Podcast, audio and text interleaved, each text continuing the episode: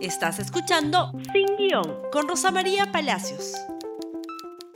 Hoy día vamos a hablar de lo que está sucediendo en la región, y me refiero a nuestros vecinos, Bolivia y Chile.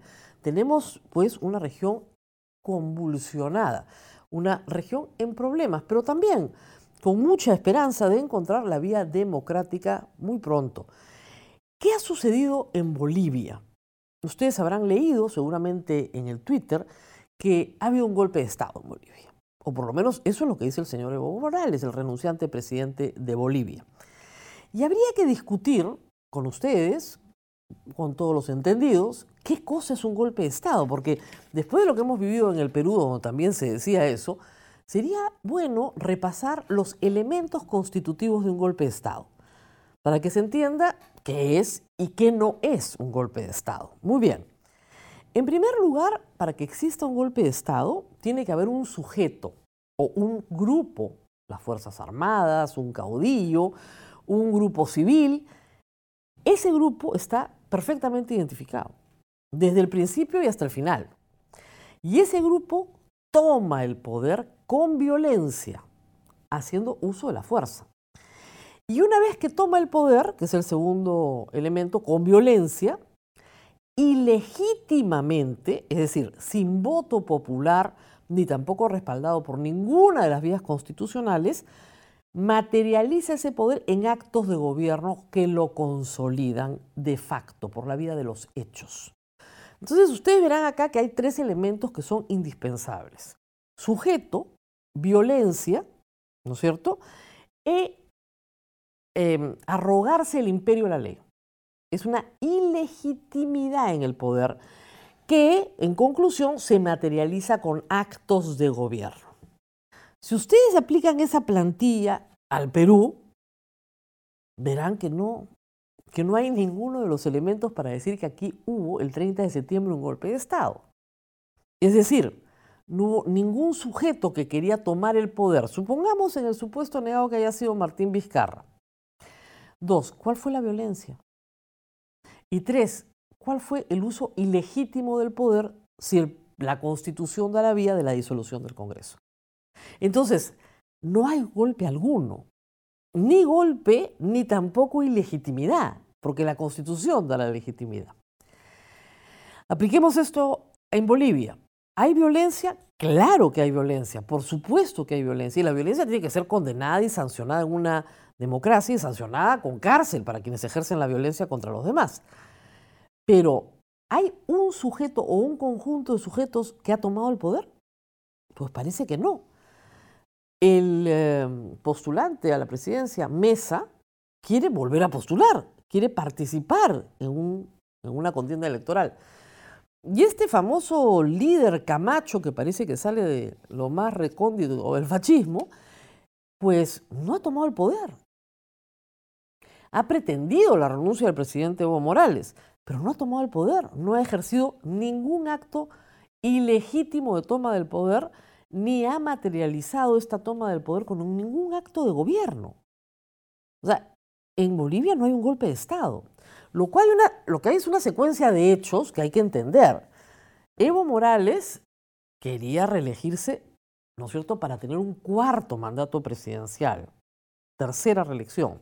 Muy bien, en un referendo le preguntó a la población si esto era posible y la población le dijo no, no es posible. Muy bien, no. Pero él postuló igual porque consiguió una resolución, ¿no es cierto?, de la Corte Suprema que dijo, no, este es un derecho humano. Entonces usted puede postular. ¿Cuántas veces? Ya veremos. Ilimitadamente. Bueno, muy bien. Postuló y no ganó en primera vuelta. ¿Quién le ha dicho que no ha ganado en primera vuelta? Primero, el servicio de auditoría contratado por el propio Tribunal Supremo Electoral, estos hackers, digamos, contratados para establecer si, ¿no es cierto?, todo el sistema era idóneo o no, y le dijeron al Tribunal Supremo Electoral el viernes pasado que no, que no podían garantizar que las elecciones hayan sido limpias. Y la OEA, ayer temprano en la mañana, emite un informe señalando que es imposible estadísticamente que Evo Morales haya ganado en primera vuelta la presidencia de la República. Que es posible que estuviese adelante de el señor Mesa, eso sí es posible, pero que la diferencia fuera de 10 puntos es absolutamente imposible. Y que hay un sinnúmero de irregularidades que hacen fraudulentas estas elecciones y que recomiendan dos cosas, que destituyan al Tribunal Supremo Electoral por no garantizar un proceso limpio y que convoquen a nuevas elecciones. Y Evo Morales dice, sí, voy a hacer las dos cosas ayer en la mañana, pero horas después renuncia. Y hoy dice que hay un golpe de Estado. Entonces, ¿qué es lo que está tratando de decirnos? ¿Que ha renunciado porque ha sido obligado a renunciar? Que esa renuncia tiene un vicio de la voluntad porque ha sido obtenido mediante la violencia y que por lo tanto puede rezar en cualquier momento a la presidencia, que el acto jurídico de la renuncia es nulo. La verdad es que es una situación muy complicada porque en este momento la sucesión presidencial establecida en la Constitución no puede darse porque ha renunciado también el vicepresidente y el presidente del Senado.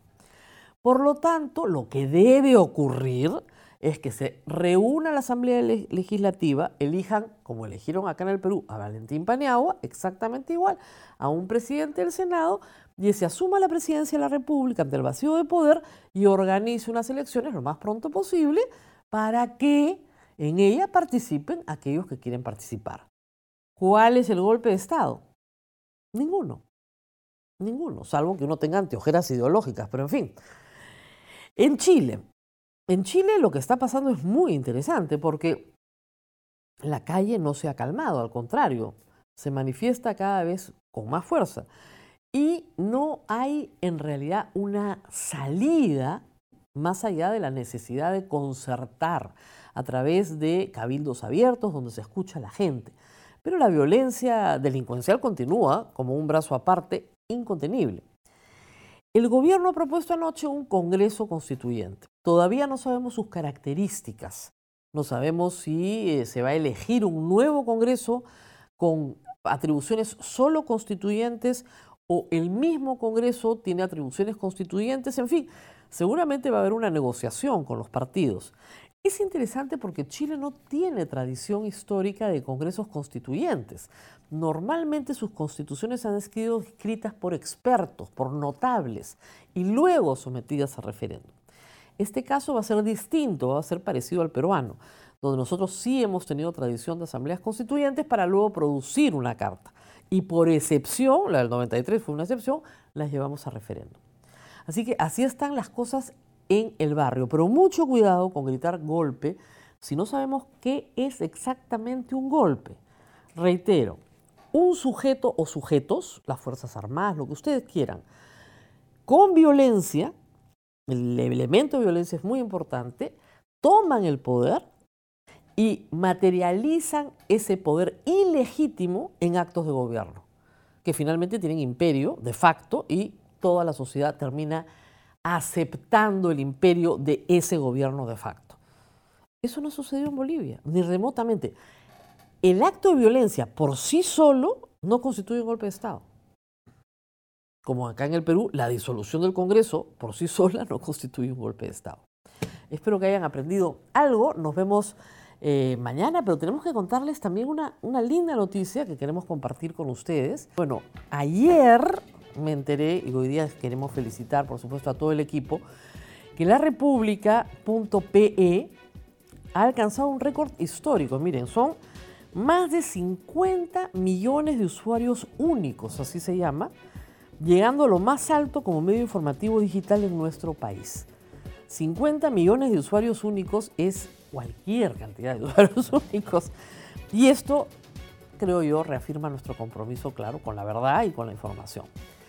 Eh, este programa también se transmite a través de la República PE, como todos los programas de RTV, la televisión en sus manos, así que estamos muy contentos y queremos felicitar a todo el equipo de la República por este logro inmenso, porque nos pone como el medio informativo digital con más usuarios únicos del país, así de importante.